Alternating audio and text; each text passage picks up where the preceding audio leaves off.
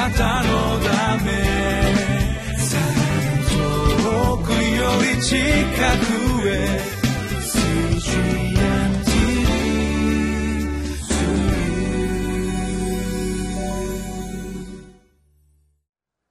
皆さんこんにちは。日本福音ルーテル板橋教会の牧師の後藤直樹です。どうぞよろしくお願いします。7月29日土曜日。今日もご一緒に御言葉を聞いていきましょう。テーマは逃れの町の制度に込められた神の義と愛聖書の箇所は民数記35章9節から21節までです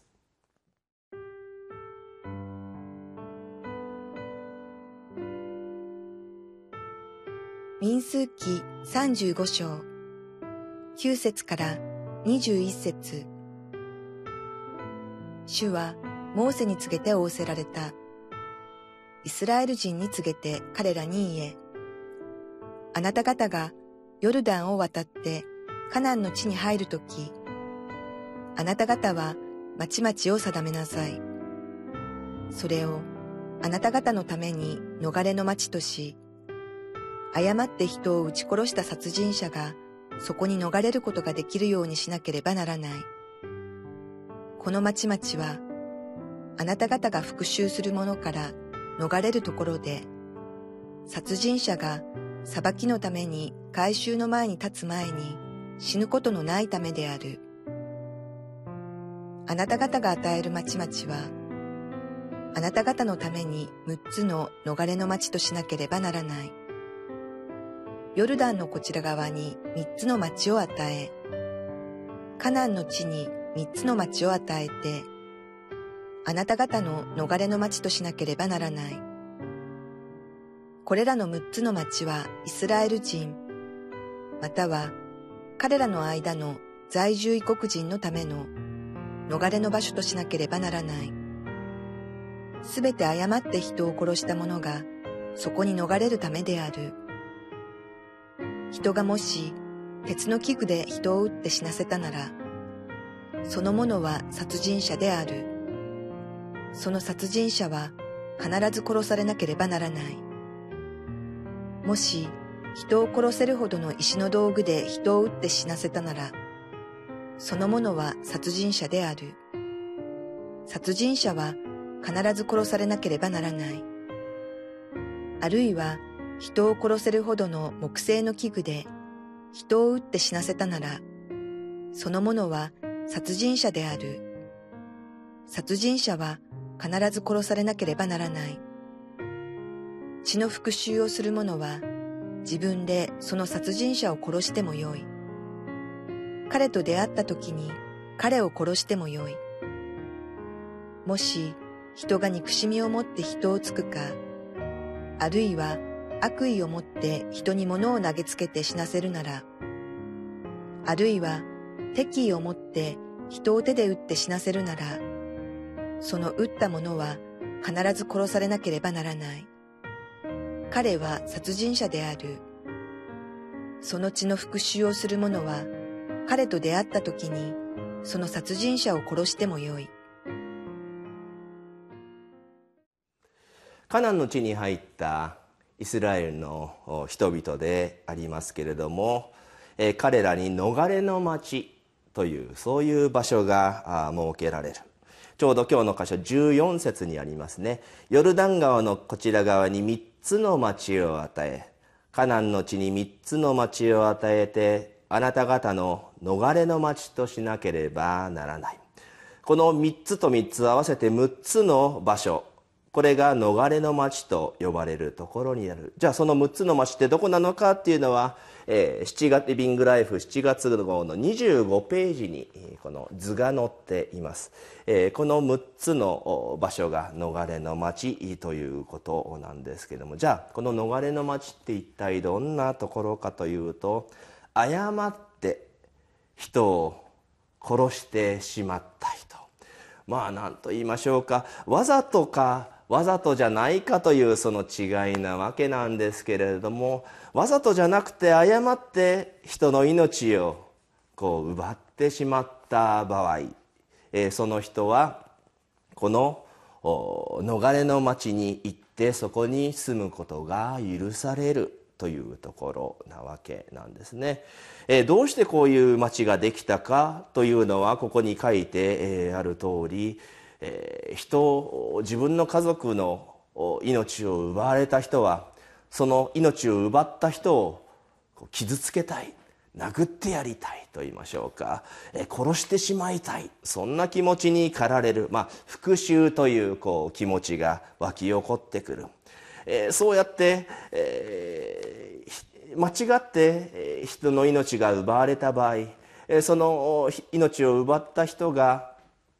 えー、殺されてその被害者の家族によって殺されてしまう、まあ、そんなふうにしてたらお互いがお互い殺し合いになってしまうというところ。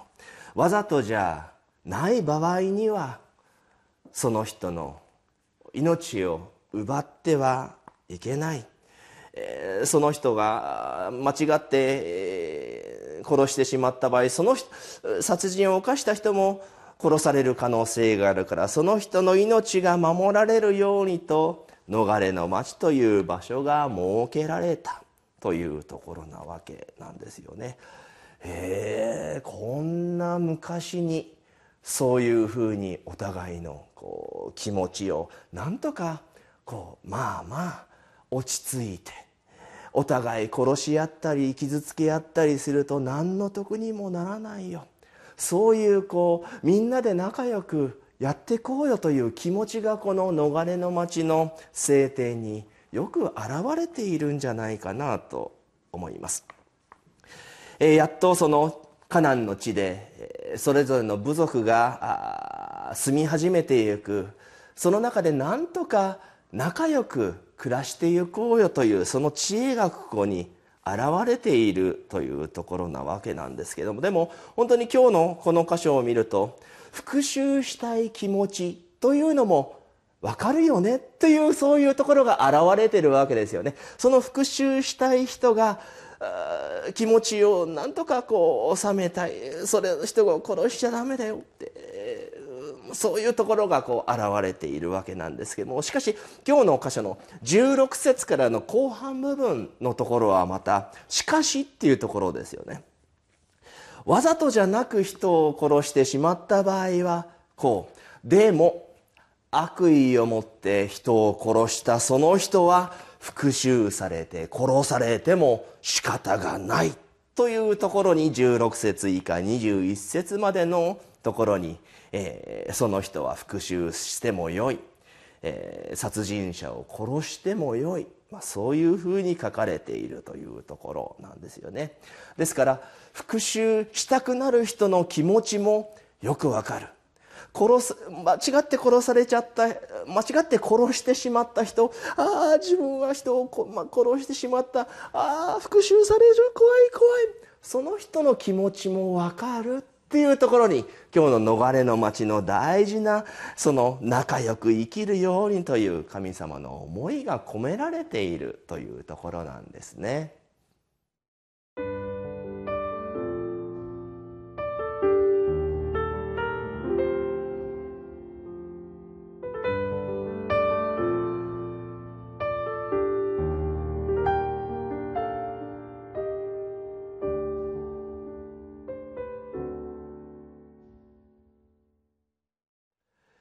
今日のこの逃れの町というこの場所はわざとじゃなくて間違って誤って人を命人の命を奪ってしまった人たちのためにあるそういう場所でありました。おそらくは昔はどんな状況であれ人を殺したやつは殺さなければならない。そういう厳しい厳しい雰囲気が蔓延していた。でもその間違って殺してしまった人のその気持ちも大事にしていこうよ。その神様の思いがこの逃れの町の設定に現れているということですよね。私たちもそうかもしれません。わざとじゃないんです。間違ってしてしまったんです。そういう気持ちってやっぱりもし何かしてしまった時はそういう気持ち起こりますよね。その気持ちも神様ちゃんと分かってくれるというところに今日の逃れの町のこの箇所を見て私たち慰めを受けるわけなんですよね。そんなこと言っても人を殺したやつは許せない許せないというふうに思っている人も皆さんの中ではいらっしゃるかもしれません。なんでわざとであろうが、えー、間違ってであろうが人を殺したやつは絶対裁きを受けるに決まってるそうじゃなければ許せないという気持ちももちろんあるかと思います。そういう気持ちの人たちのために今日の16節以下のいや人を殺したやつはやっぱり殺されるべきだというところに、えー、この御言葉の大事な部分もあるわけですけれども。でも新約の時代に生きている私たちは人を許せない。絶対復讐してやる。その気持ちをイエス様によってその心を打ち砕かれたものとして生きることが許されているのではないでしょうか。ちょうどパウロも